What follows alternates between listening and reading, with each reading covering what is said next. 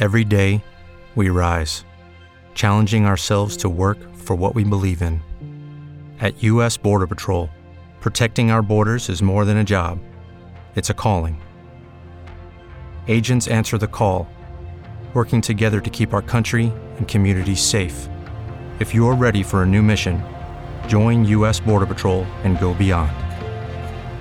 Learn more at cbp.gov/careers. Hay veces que la vida se vuelve tan caprichosa, tan displicente y tan esquiva que nos obliga a frenar en seco. Y no porque se acaben las ideas, sino porque el ánimo, el bajo estado de ánimo, habría que decir, las esconde bien lejos de nuestro alcance. Pero el tiempo pasa y poco a poco las aguas vuelven a su cauce. La brújula vuelve a querer apuntar al norte y las fuerzas y la motivación, sobre todo la motivación, comienzan a volver por donde solían. Y es que vivir es eso, tener momentos felices y otros que no lo son.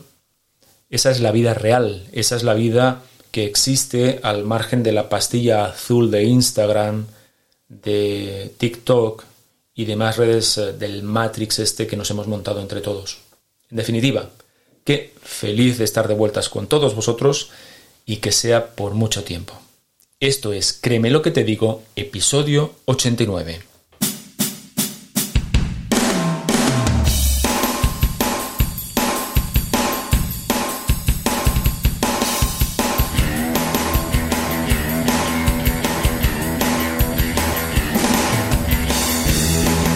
Bienvenido a Créeme lo que te digo, el podcast dedicado al mundo de la persuasión en el que te explico todo lo que tienes que saber para influir, convencer e inclinar opiniones a tu favor.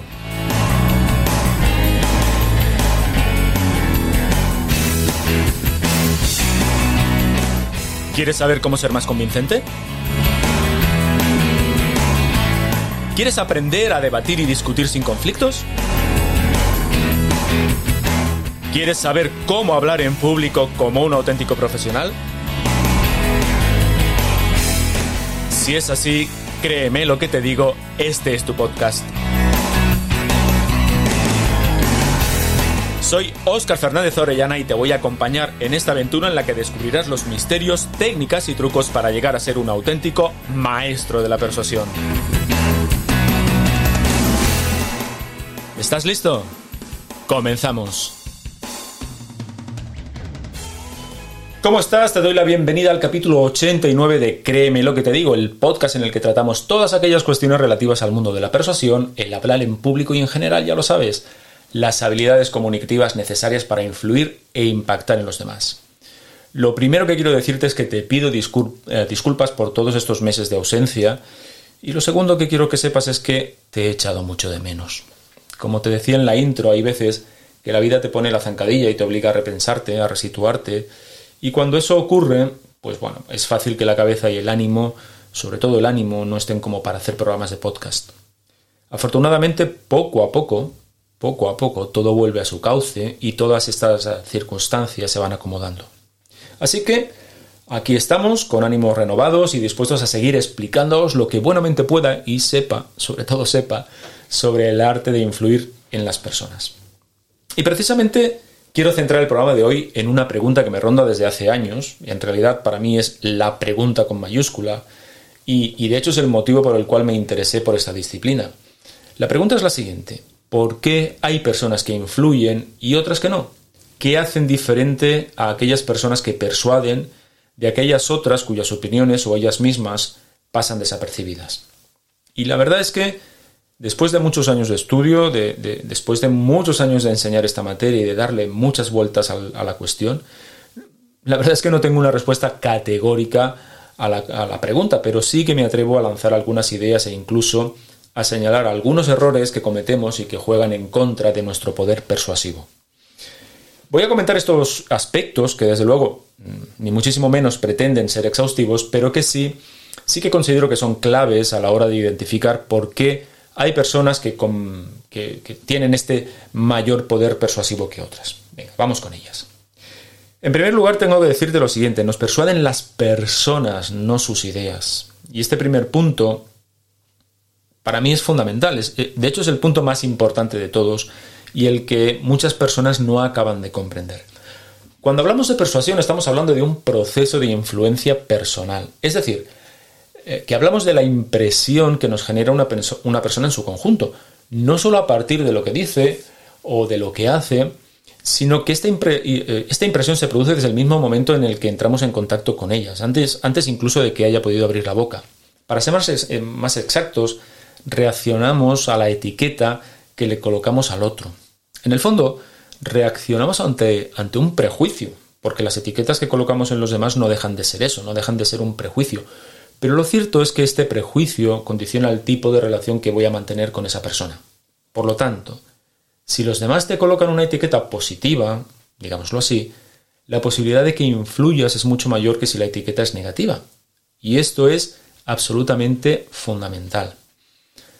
Bajo mi punto de vista, aquí lo trascendente es qué aspectos influyen en la etiqueta que nos colocan los demás. Y la respuesta es que todo, todo, pero especialmente las primeras interacciones que mantenemos influye en nuestro aspecto físico, el hecho de que parezcamos más o menos atractivos, nuestra, nuestra altura, nuestra altura física, cómo vestimos, cómo andamos, si sonrimos o no, cómo suena nuestra voz. Por ejemplo, como curiosidad, las personas que, tienen o que tenemos, tengo que decir, una voz más grave, suelen ser más convincentes que las personas con una voz aguda.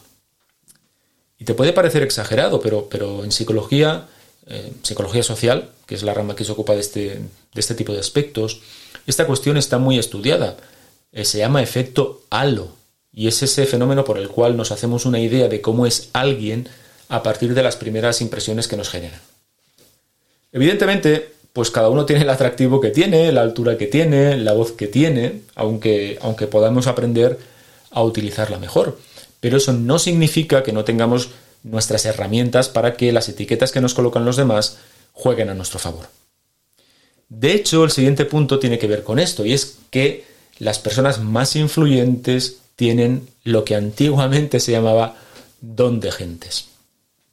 Ese, de hecho, este don de gentes es un término que se utilizaba en los años 80, de los años 90 del siglo pasado y que desde luego hemos cambiado por ese otro concepto de habilidades sociales, sin embargo, creo que don de gentes es una expresión realmente muy precisa para lo que quiero expresar, y es que las personas más persuasivas saben desenvolverse en situaciones sociales, no tienen dificultades, por ejemplo, para entablar conversaciones con los demás, y saben cómo ser cercanos, saben cómo ser simpáticos cuando hay que serlo.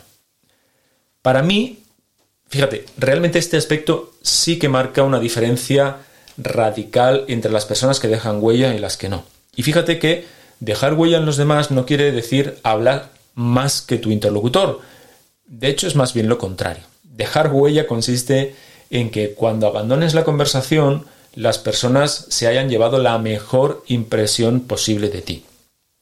Y hay muchas formas de conseguir dejar un buen, buen regusto cuando converses con alguien, pero eh, las más radicalmente impactantes son, por un lado, escuchar activamente, por otro, dirigirte por el nombre de la persona con, la que hablas varias veces durante la conversación. Y en tercer lugar, centrar la charla en el otro, no en ti.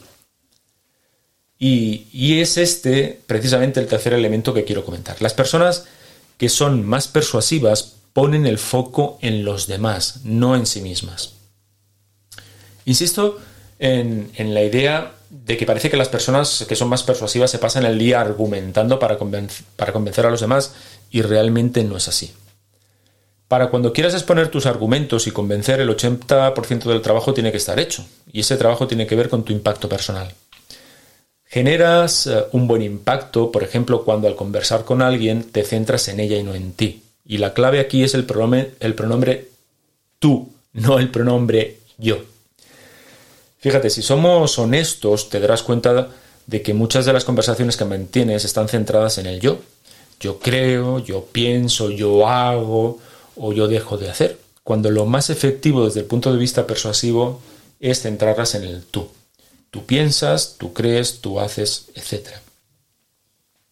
Centrar la conversación en el otro funciona maravillosamente bien precisamente porque de lo que más nos gusta hablar en este mundo es de nosotros mismos, así que cuando encontramos a alguien que nos presta atención, a alguien que se interesa por nuestras opiniones, eh, pues casi casi te dan ganas de adoptarlo y llevártelo a casa. Ojo, esto no quiere decir que no hables de ti, debes hacerlo, pero en un ratio aproximado de 4 a 1 a favor de tu interlocutor. Hay ciertas herramientas que debemos aprender a manejar para conseguir que la conversación se centre en el otro. Por ejemplo, por ejemplo, el hacer preguntas abiertas. Eh, por ejemplo, el reformular, repetir las últimas palabras dichas por la persona. O, por ejemplo, el, halago sutil, lo que yo llamo halago sutil. En fin, hay muchas y dan, y dan un, un rédito increíble para conseguir centrar el foco en el interlocutor. A esas alturas seguro que ya te has dado cuenta de que las personas más influyentes paradójicamente hablan más bien poco, lo cual es razonable si pensamos que mientras más hables, más posibilidades existen de meter la pata y perder credibilidad. Y esto me lleva al siguiente aspecto, al cuarto aspecto, y es que las personas más convincentes no imponen su criterio en una discusión, por mucho que sepan que tienen razón. Este es uno de los mayores errores que cometemos, sobre todo aquí en España. Yo no, sé en otros países, pero aquí en España es uno de los mayores eh, errores que cometemos a la hora de intentar persuadir a alguien. En realidad no somos nada sutiles a la hora de exponer nuestro punto de vista y pensamos que porque tenemos razón o porque nos asiste la verdad, la otra persona va a dar su, eh, brazo a torcer y la realidad indica que en general pasa todo lo contrario.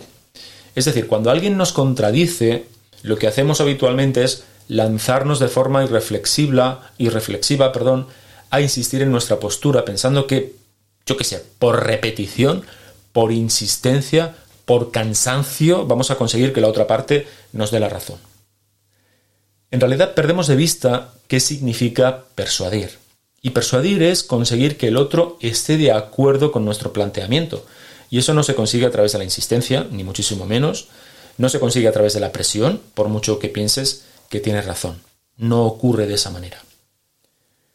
En el mundo de la empresa existe un error además que, acostumbro a ver y, que, y es que cuando alguien presenta una idea o cuando alguien presenta un proyecto técnico, piensa que se lo van a aprobar porque técnicamente está bien planteado. Y eso no necesariamente pasa. ¿Y por qué no pasa? Pues muy sencillo, las motivaciones para que alguien acepte tu propuesta pueden ir más allá de que las bondades, de que el proyecto eh, mantenga unas, bondades técnicas eh, razonables. Em, y si no conoces estas motivaciones, las probabilidades de que no acepten tu proyecto son realmente altas. Por lo tanto, en vez de insistir con nuestras razones, vale más la pena que averigües cuáles son las razones del otro para no aceptar lo que dices y ver cómo puedes darle la vuelta. Claro, esto en ocasiones requiere más tiempo, pero indudablemente es mucho más efectivo porque de la otra manera no lo vas a conseguir. Al hilo de esto, el siguiente aspecto que caracteriza a las personas más persuasivas es que la mayoría del tiempo tienen planteamientos moderados. No son personas radicales en sus ideas. Y te puede parecer curioso, pero tiene toda la lógica del mundo. Piénsalo de la siguiente manera. Fíjate. La persuasión se basa en la confianza que te ofrece tu interlocutor como persona. Y por lógica, la mayoría de las veces confiamos mucho más, mucho más en aquellas personas que vemos como em, personas ecuánimes, personas razonables, personas equilibradas. Y al contrario, desconfiamos de los que mantienen posturas extremas. Bien es cierto que el hecho de que una postura la consideremos extrema o no también es una cuestión de punto de vista. Aunque las opiniones de las personas sobre los temas comunes en una sociedad realmente sigue, sigue eh, la forma de la campana de Gauss. A la mayoría de las personas, o la mayoría de las personas, nos agrupamos en el centro de la curva. ¿no? Si tienes eh, en mente una curva de Gauss, una, campana de Gauss, em, fíjate que la mayoría de las personas, para la gran generalidad de los temas, nos agrupamos en el centro de la curva. Es donde están las posturas más moderadas. Por lo tanto, si nuestro talante también lo es, vamos a tener más puntos eh, para conseguir ser vistos como personas dignas de confianza. Recuerda que nos gustan las personas que piensan como nosotros, por lo tanto, si la mayoría de la gente es eh, o mantiene posturas moderadas, el hecho de que tú también va a hacer que encuentres más puntos en común.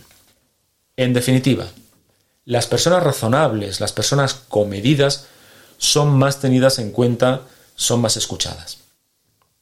Vamos con el último aspecto que quiero comentar, y es que las personas más persuasivas son muy resolutivas, lo cual también es muy razonable porque al final uno de los elementos más relevantes para ganarnos la, confianza de alguien es que nuestros actos hablen por nosotros. Yo puedo hablar de lo que sea, puedo teorizar de lo que me, de lo que me parezca, puedo dar mil opiniones, pero si, si los demás perciben que no soy resolutivo, que no paso a la acción, que no tomo decisiones, no voy a resultar muy convincente. Y ojo porque esto pasa mucho en el mundo de la empresa. Hay personas que tienen cargos em,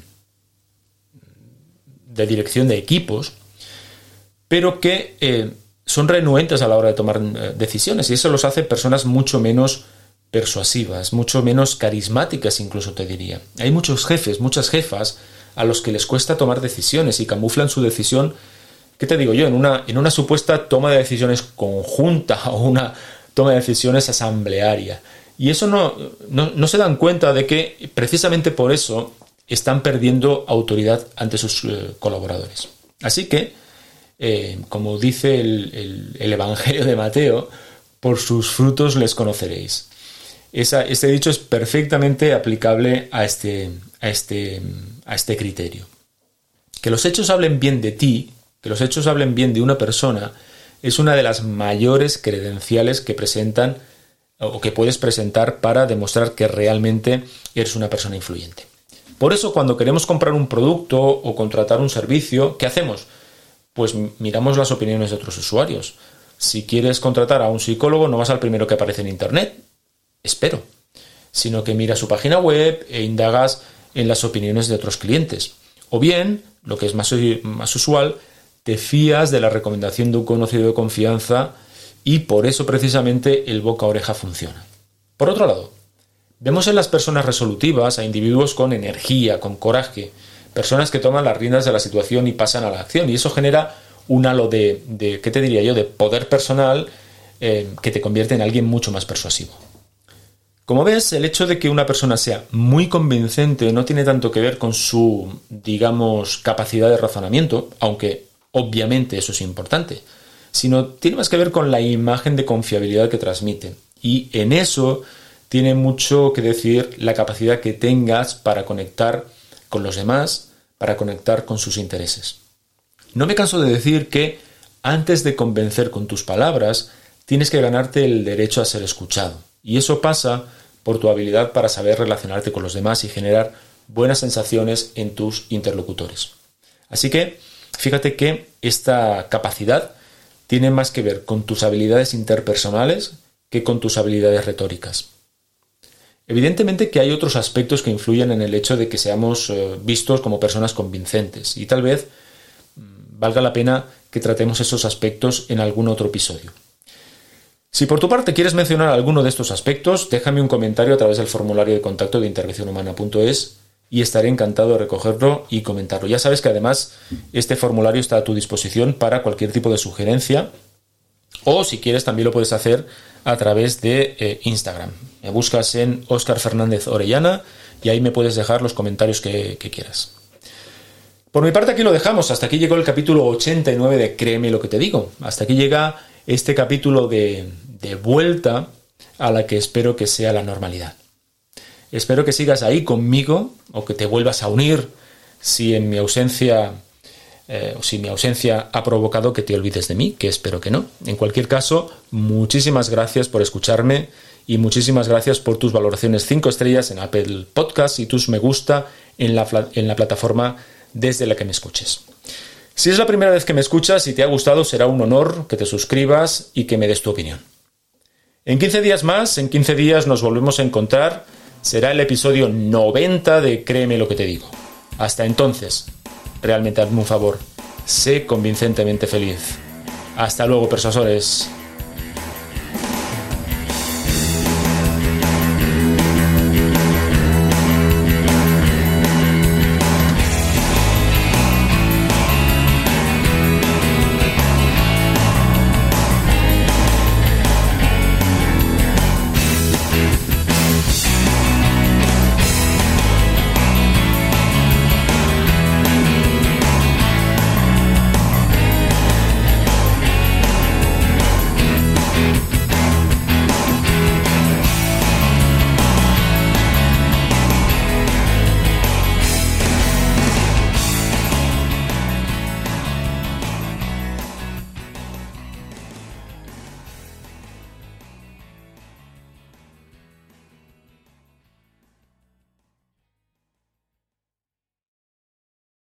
With the Lucky Land slots, you can get lucky just about anywhere. This is your captain speaking. Uh, we've got clear runway and the weather's fine, but we're just going to circle up here a while and uh, get lucky. No, no, nothing like that. It's just these cash prizes add up quick. So I suggest you sit back, keep your tray table upright, and start getting lucky. Play for free at LuckyLandSlots.com. Are you feeling lucky? No purchase necessary. Void where prohibited by law. 18 plus terms and conditions apply. See website for details.